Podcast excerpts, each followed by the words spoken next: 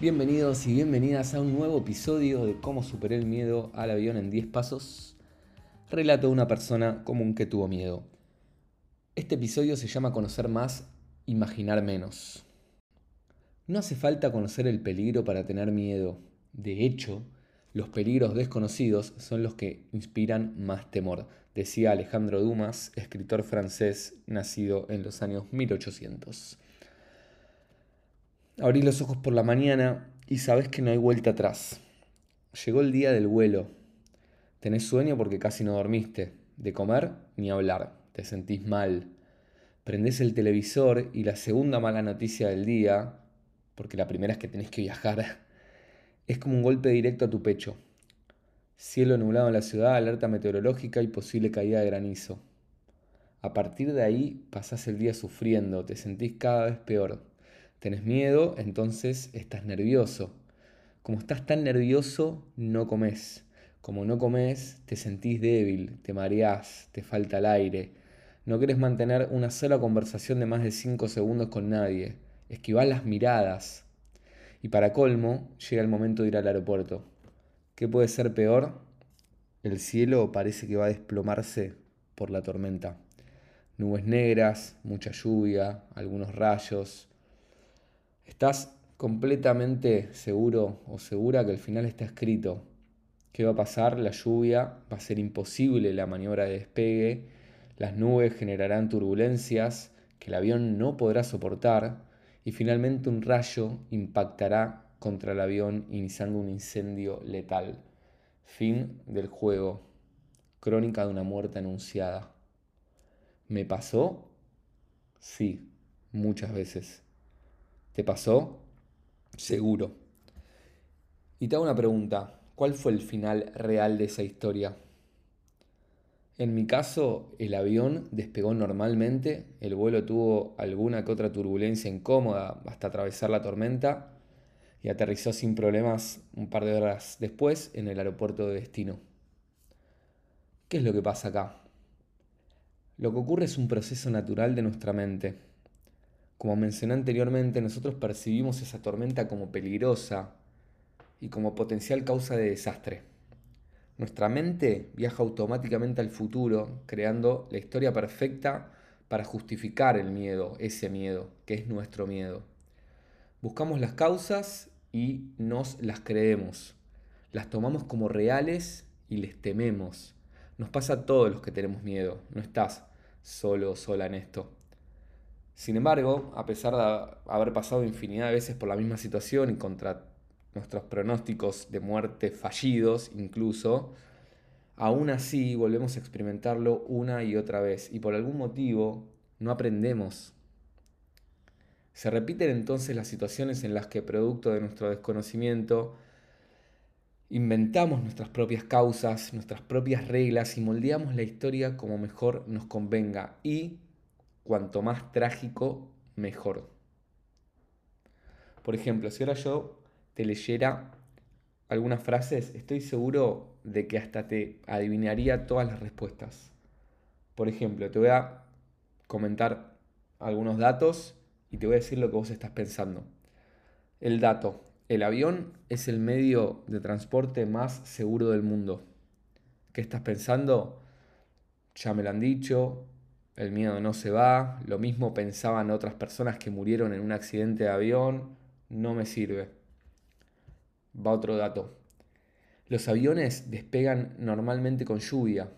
Si la tormenta realmente pudiera afectar la maniobra de despegue, en este caso el avión ni siquiera sale. ¿Qué estás pensando en este momento? Y si la tormenta se desata justo cuando estamos despegando y se ocurre durante el vuelo, ¿Cómo sé yo que la tormenta no es tan peligrosa? El piloto o los controladores aéreos se pueden equivocar. Y así podría seguir durante todo el día. Entonces vayamos al punto. Hoy por hoy, debido a los patrones de pensamientos a los que estamos acostumbrados, encontramos un argumento para cada información que a nosotros no nos cuadre. Repito, que a nosotros no nos cuadre. En caso de que no tengamos información al respecto, vamos a encontrar nuestras propias causas ajustadas al miedo que tenemos. Y esas causas las tomamos como ciertas. Es como que rellenamos ese espacio. Hoy estás completamente convencido o convencida de que no te sirve ningún otro tipo de información porque vos ya tenés tu verdad. En el caso del avión vas en el mismo avión que el pasajero que está sentado al lado tuyo. Afuera se está desatando la misma tormenta. Vos casi que te estás desarmando de la desesperación mientras que la persona que está al lado tuyo, luego de ver una película, probablemente esté durmiendo como un bebé. ¿Dónde está la diferencia? En la mente. ¿Cómo es posible sino que a veces actuemos tan irracionalmente? Hagamos una pequeña prueba. Para realizar este ejercicio que vamos a hacer ahora, lo ideal es que te vayas a un lugar con poco ruido, en el que no te puedan interrumpir. Bien, vamos. Cerrá los ojos y respira profundamente. Hace una pausa entre cada inhalación y, exhalación. Hace una pausa entre cada inhalación y exhalación. Concéntrate en la respiración con los ojos cerrados y déjate llevar. Inhalo. Exhalo. Inhalo. Exhalo.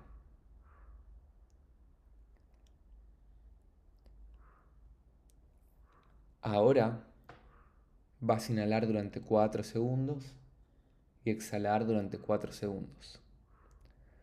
Inhalo. 1, 2, 3. 4, exhalo, 2, 3, 4, inhalo, 2, 3, 4, exhalo, 2, 3, 4, continúa.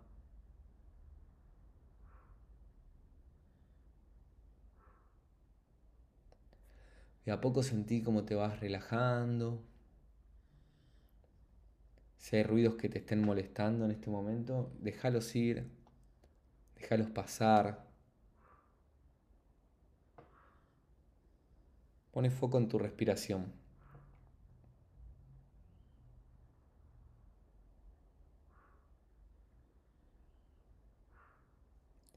Intenta por un segundo, con todo tu empeño, olvidarte de tu miedo al avión. Hacé de cuenta que no existe, que nunca existió. Puedes hacerlo hasta intentando sentir que sos otra persona. Borra de tu mente solo por este segundo todos tus pensamientos negativos en torno al avión.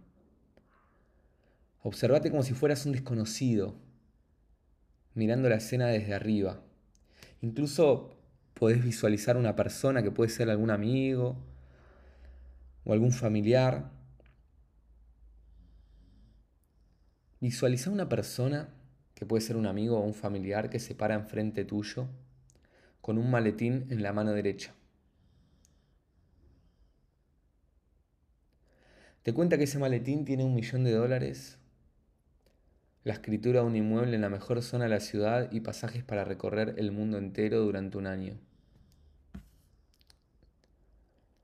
O si querés, imagínate que dentro de ese maletín está lo más irresistible que pueda existir en esta tierra para vos.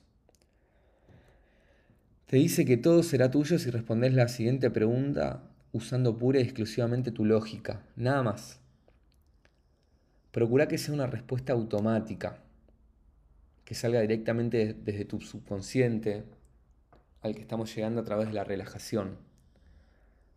No dejes lugar ni, tiempo para ningún tipo de pensamiento, recuerdo o imagen que surja a partir de esta pregunta. Nada puede interferir entre la pregunta y la respuesta. Así que cuando ahora yo lea las siguientes frases y te haga la pregunta, intentar responderlo casi automáticamente en el, segundo después de que termino de leerla.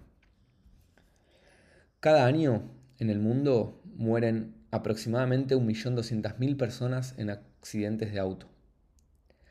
Cada año en el mundo mueren aproximadamente 300 personas por accidentes aéreos. En ambos casos sobre millones de viajes. ¿Qué es más seguro? Rápido, respuesta ya. Curioso, ¿no? Si no lo pudiste responder, estoy seguro que igualmente lo pensaste, rápido, en, una milésima de segundo. Y eso significa que tu mente está empezando a despertarse. Porque por más que no lo respondiste, te apareció una imagen del avión, no importa, sentiste en lo profundo que la respuesta era el avión. Y eso es despertarse. Por algún motivo que pronto develaremos, jamás aceptaste ningún tipo de información que no se ajustara a tus miedos. Tu mente no estaba preparada para eso. No obstante, solo es cuestión de cambiar el camino. Si por el camino en el que venías tu miedo solo se intensificaba, entonces es cuestión de cambiar el camino. Te cuento algo, mi relación con el miedo siempre fue curiosa. Los accidentes aéreos me aterraban. En serio, me aterraban. Estaba completamente seguro que moriría en alguna catástrofe. Me subía a cualquier avión convencido de que iba a ser mi último viaje. Hasta me despedía de mis familiares como si no lo fuera a ver nunca más. Sin embargo, cada vez que veía una noticia acerca de un accidente aéreo, la leía una y otra vez, casi con morbo. Estaba como atraído por ese tipo de información. Sorprendentemente, para mí en ese momento sorprendentemente, antes de cada vuelo me topaba con alguna tragedia que lo único que hacía era arruinarme más y más mis días previos al vuelo. ¿Y eso es casualidad? No.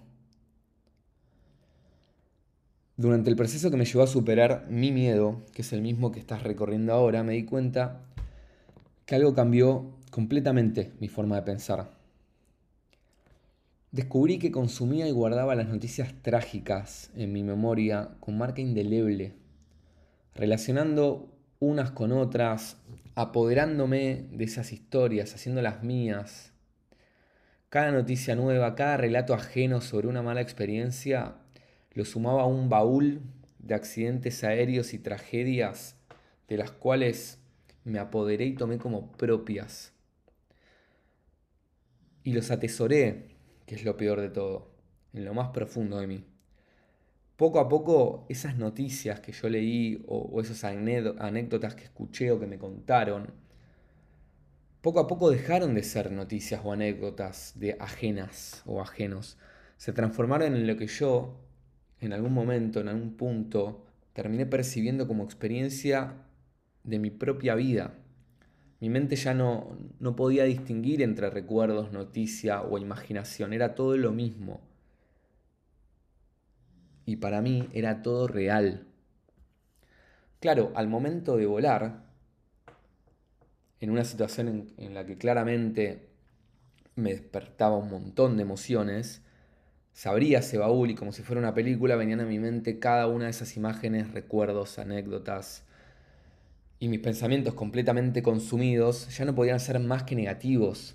Y mi mente viajaba entre el pasado y el futuro infinitas veces, dando por sentado que todo eso me volvería a ocurrir. Me volvería a ocurrir, como si me hubiera ocurrido a mí. Entonces estaba atrapado y sin salida, porque no había forma de combatir eso. Había un escritor irlandés, George Bernard Shaw, que decía, siempre hay peligro para aquellos que lo temen. El miedo al avión fue el que me ayudó a darme cuenta de lo que me estaba pasando, pero fue un proceso que mi mente repetía con todos mis otros miedos. Durante este proceso identifiqué que tenía miedo a las enfermedades, a los robos, los asesinatos, la muerte como patrón común el miedo al avión quizás era el miedo más fuerte que tenía, en el que lo veía más claro, en el que lo sufría más. Pero cada historia que leía o escuchaba en relación a estos temas la hacía propia. Imagínate cómo podría estar mi mente. ¿Cómo sería posible que pueda disfrutar un vuelo de avión si estaba saturado de malos recuerdos, noticias trágicas, experiencias traumáticas propias y ajenas? Y después ya no había límite, era difuso, eran propias y ajenas. Un combo que obviamente se volvía explosivo cuando le agregaba incluso alguna pizca de imaginación, que es la imaginación es aliada por excelencia al miedo. Ese tipo de información por la cual descubrí que inconscientemente me atraía este tipo de, de, contenidos y, y, que este tipo de información era mucho más atractiva para mi mente que un par de datos estadísticos sobre la inseguridad de los aviones. Porque es obvio, ¿qué crees que tiene más impacto? Una imagen de una catástrofe en HD, en 4K, lo que vos quieras, replicado en decenas de videos de YouTube, redes sociales, noticias, televisión, o un párrafo de texto que dice que el avión cuenta con 5 computadoras por si alguna falla. No hay equilibrio. Y para colmo el bombardeo de toda esta información es constante. Y para las personas que son permeables a este tipo de información, es explosivo. En mi mente ya no, ni siquiera había lugar para buenas noticias. ¿Te acuerdas dónde estabas cuando cayeron las Torres Gemelas? sí, seguro. O alguna situación similar, trágica, que resuena mucho. Hay, hay ese tipo de situaciones, nos marcan. Y para la mente es mucho más fácil asimilar ese tipo de recuerdos. Y como digo, en personas sensibles a este tipo de información, el efecto produce mucho más consecuencias.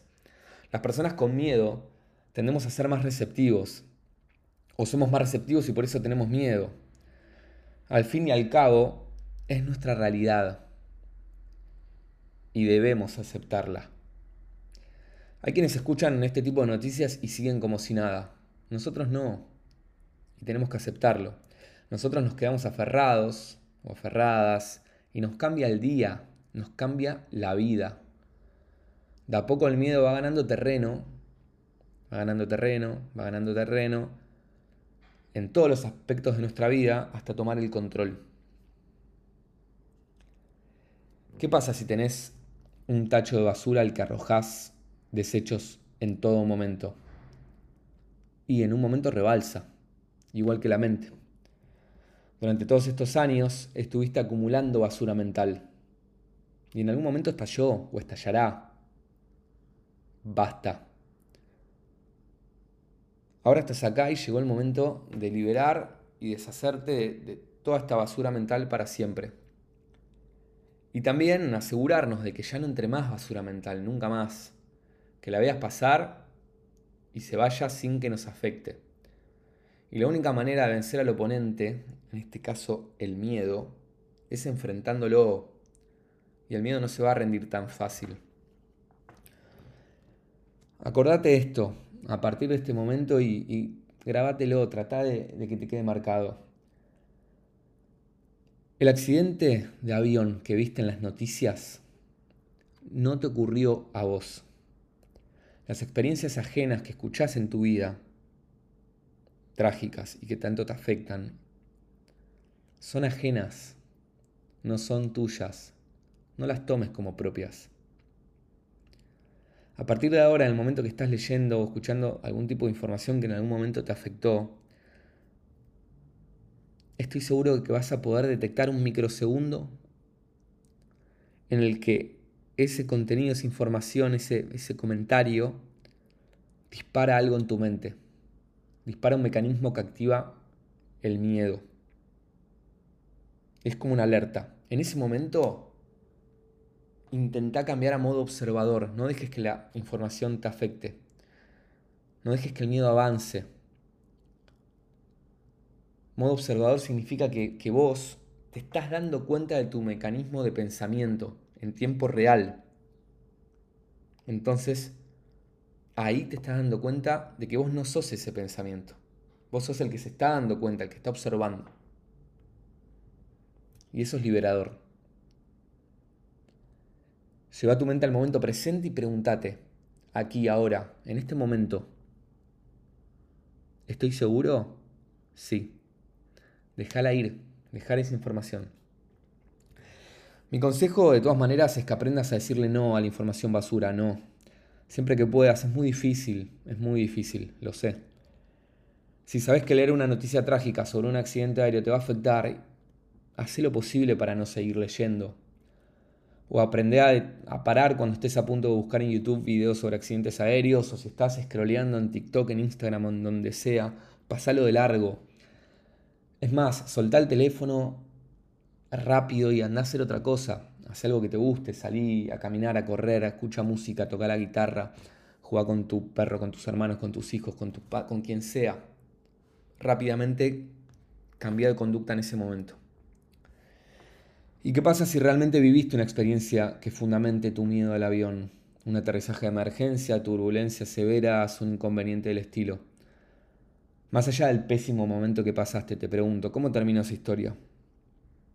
Estás acá escuchando el podcast, estás bien, estás vivo, estás viva.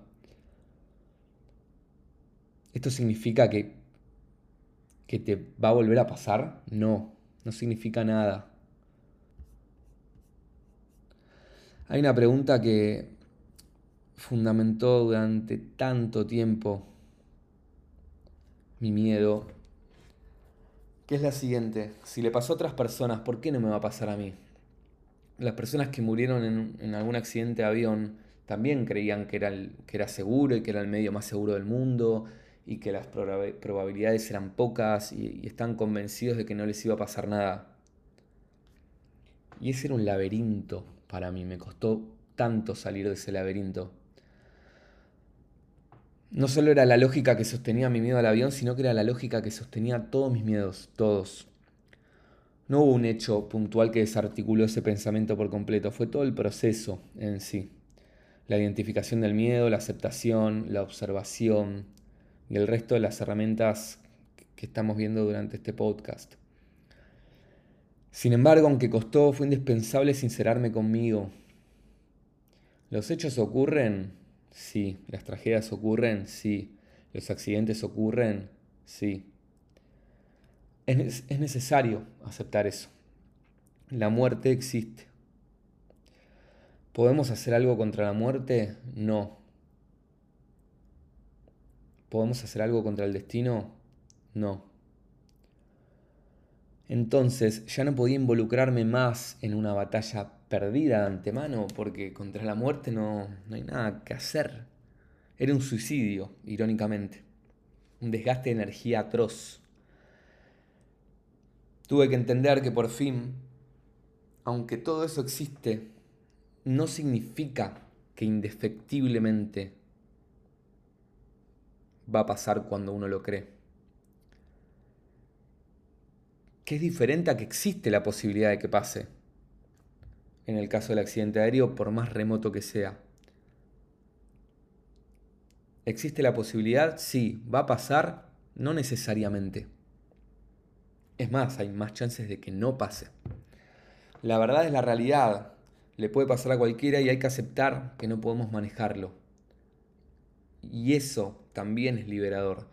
Cuesta mucho, cuesta un montón, pero es el único camino posible. Empezá a poco, confía en vos, anda despacio.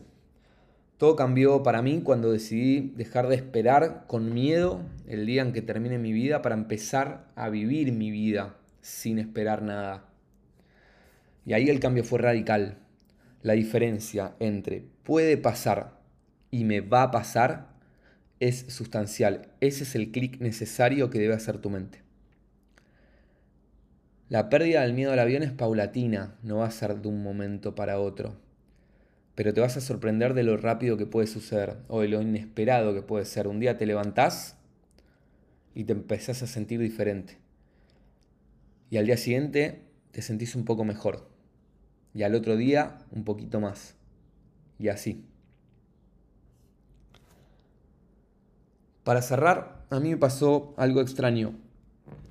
Así como una experiencia traumática puede disparar un miedo o una fobia, también puede ser un punto de inflexión en la superación del miedo. Hace un tiempo yo sentía que estaba mejorando a pasos agigantados entre vuelo y vuelo, me sentía bien en mi vida cotidiana, podía identificar el momento exacto en el que mi mente estaba a punto de entrar en el juego de la desesperación y, y cuando se activaban los mecanismos del miedo.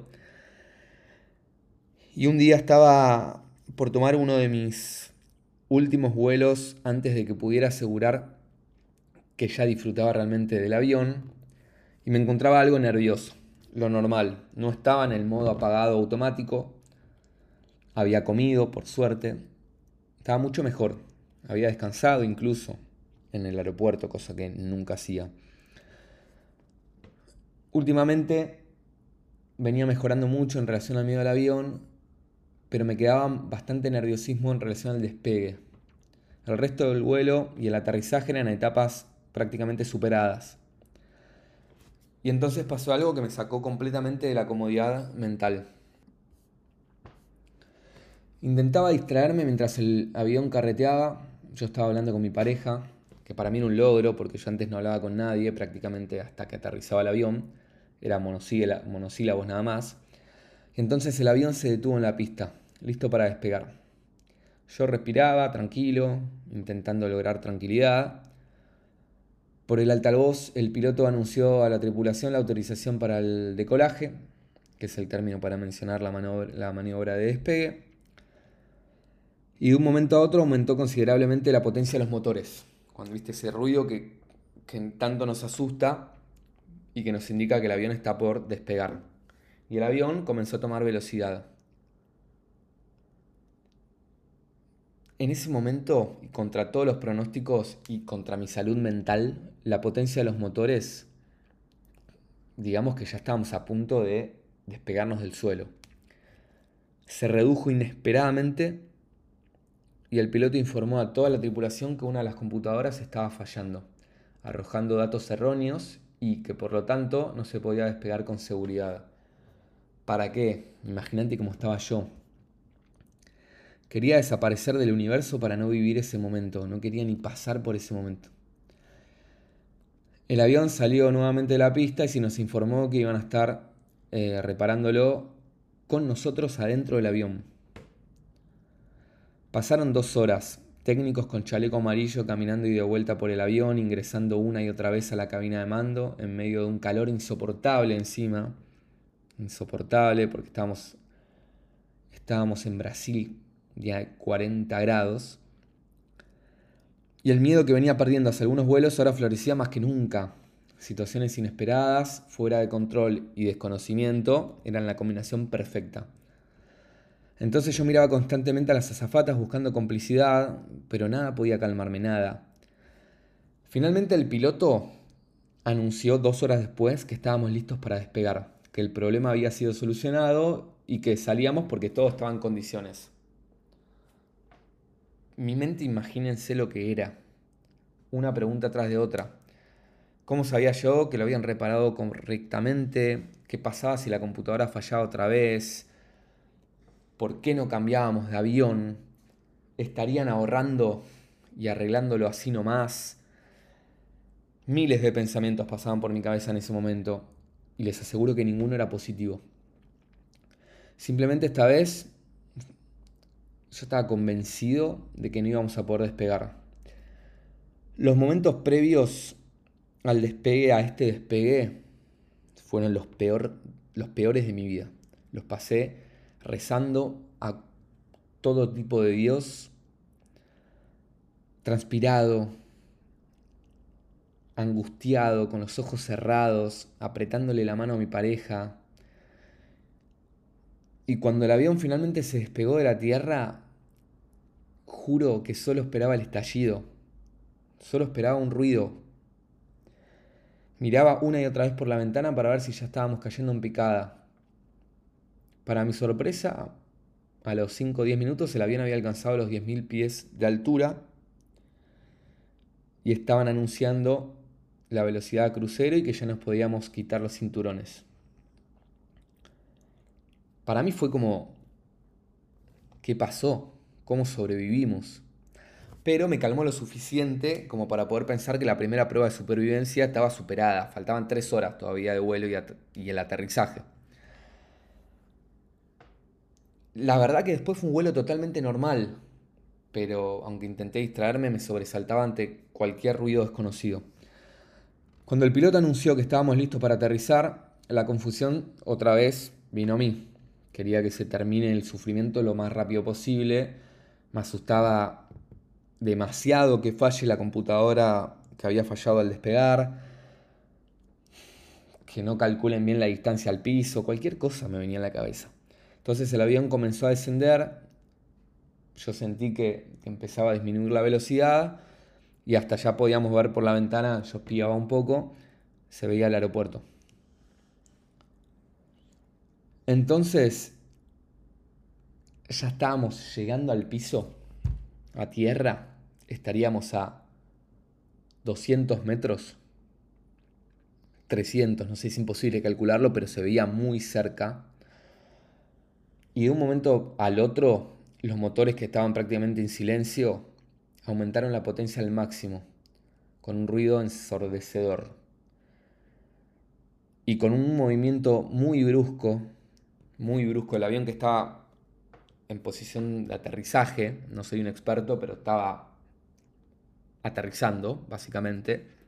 Se inclinó nuevamente al cielo, levantando la punta del avión, la trompa, como si fuera un segundo despegue. Todos los que no estábamos apoyados correctamente en el respaldo del asiento, nos fuimos de prepo para atrás contra los asientos. Fueron les juro, varios los pasajeros que gritaron del susto o expresaron por lo menos asombro por la maniobra inesperada. Yo, en palabras de mi novia en ese momento, me puse pálido como jamás en mi vida. Claro, mi pesadilla se había vuelto realidad. Literalmente pensé en mi familia, literalmente. Le pregunté a los gritos a una zafata qué estaba pasando. Y la verdad que esta vez puedo decir que no era el único que tenía miedo. Había caras de preocupación por todos lados, que encima me desesperaron más. El avión seguía a toda velocidad alejándose del aeropuerto y todos los accidentes de avión que recordaba se hicieron presentes en ese momento. Es más, había habido un accidente de avión hace un mes en Europa muy conocido de un piloto que cuando estaba em, cerca del, aeropuerto de aterrizaje, desvió el avión y chocó contra los Alpes franceses o suizos, no recuerdo exactamente, suicidándose. Hasta ese pensamiento me vino a la cabeza, según lo que les contaba al principio de este episodio, en donde conectaba las noticias y demás, y solo esperaba un desenlace inevitable que era estrellarnos. Pasaron los minutos y encima nadie decía nada, el piloto no se pronunciaba, la tripulación tampoco, y eso la gente que, tiene miedo, que tenemos miedo, nos, nos hace peor, y la verdad que es algo que debería cambiar. Fueron más de 20 minutos que para mí encima fueron una eternidad, lo sentí como dos horas, hasta que finalmente el avión volvió a sobrevolar el aeropuerto y comenzó el descenso nuevamente. ¿Qué pasó? Había fallado la computadora, se había trabado el tren de aterrizaje, había enloquecido el piloto. Recé, recé como nunca y el milagro, lo que para mí era un milagro, ocurrió. Aterrizamos sin ningún inconveniente, sanos y salvos. Respiré aliviado y recién ahí el piloto por altavoz nos informó que al momento del aterrizaje, justo antes de aterrizar, una bandada de pájaros se cruzó y por ese motivo el piloto decidió abortar la maniobra de despegue para evitar cualquier tipo de, accidente. Los minutos de espera tuvieron que ver con el tiempo que demoraron desde la torre de control para una nueva autorización de aproximación. Y la realidad única en ese momento era que una de las tantas situaciones que yo temía se había hecho realidad pero yo había sobrevivido. Mis primeras palabras fueron, no viajo nunca más, vuelvo en auto aunque sean 6.000 kilómetros. Y sin embargo, como por arte de magia, es como que yo pensaba eso, pero mi sensación interna no se correspondía con mis palabras. Y no entendía por qué. y creo que algo ahí había cambiado. Por último, y para cerrar este episodio, quiero hacer un último ejercicio. Quiero que notes algo en relación a el siguiente relato. Por mi lado, yo siempre supe que esto era algo que me pasaba a mí, que era mi forma de actuar, de contar las cosas incluso, pero nunca lo dejé de hacer. No podía, no, no me daba cuenta, por más que internamente yo sentía que lo hacía de esa forma, nunca pude darme cuenta finalmente de que tenía que cambiarlo. Imagínate que a una persona que viajó en el mismo avión, de la anécdota de recién, le preguntan cómo viajó. Bueno, quiero que pienses qué diferencias encontrás con el relato anterior. Le preguntan, ¿estuvo bien el vuelo? ¿Cómo viajaste?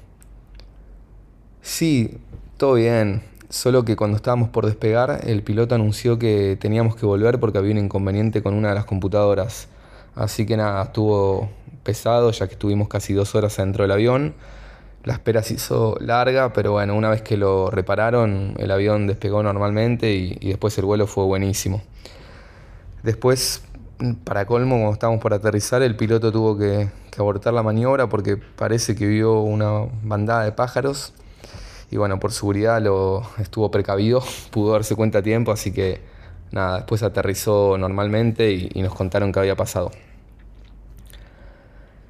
Claramente en el primer relato existe un dejo de dramatización en cada palabra. La historia, verás, puedes retroceder, está marcada por el sufrimiento. ¿Es casualidad? No. ¿Notaste que siempre son las mismas personas las que te cuentan las noticias trágicas o que sos vos esa persona, tiene que ver con estar esperando siempre la mala noticia o con quedarse aferrado a lo negativo. Exagerar y dramatizar no hace más que acrecentar la sensación de inseguridad y de miedo que hay en vos. Es vivir con una visión apocalíptica, si se quiere, constantemente. Si uno se despierta por la mañana pensando que todo va a salir mal, se concentran las malas noticias en, los periódicos, en, la televisión, las cuenta a cada persona que se topa por ahí, las repite, dramatiza al máximo sus propias experiencias negativas del día. ¿Cómo es posible que las cosas salgan bien después? ¿Cómo es posible que esa persona llegue con la mente en paz o relajada al final del día? Es imposible. Claro que esto tiene un efecto en los miedos, son leña al fuego, son leña al fuego del que hablábamos, ¿no? Toda esa negatividad destruye los pensamientos positivos, no los deja aflorar ni siquiera. No hay lugar, se desgasta completamente, se drena la energía. Por eso es muy importante evitar que este tipo de mecanismos de la mente sigan atrapándote. Ahora los conoces, sabes que están actuando, sabes que así funciona. Por eso es importantísimo este paso. Y es el principio para poder terminar con esos mecanismos. ¿Cómo? Bueno, por ahora apartándonos de lo que sabes que podría tener un efecto negativo en vos y en tus miedos. Es difícil, es muy difícil, pero paso a paso se puede. Como hablamos anteriormente, necesitas empezar a identificar además cuando tu mente comienza con el mecanismo que da lugar al miedo con ese proceso que se activa. Sacar del medio a tu mente y que no juzgue y no juzgues lo que esté entrando por tus ojos o por tus oídos. Por ejemplo, si lees, un avión aterrizó a emergencia luego de que fallara una de sus turbinas, lo ves en una noticia.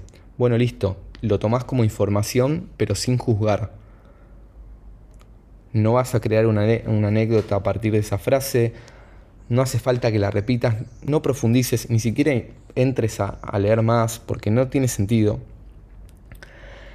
Y trata de identificar si es que aparece un primer pensamiento negativo que forme una imagen mental sobre esa noticia o accidente o inconveniente que te podría ocurrir en un futuro, según tu imaginación.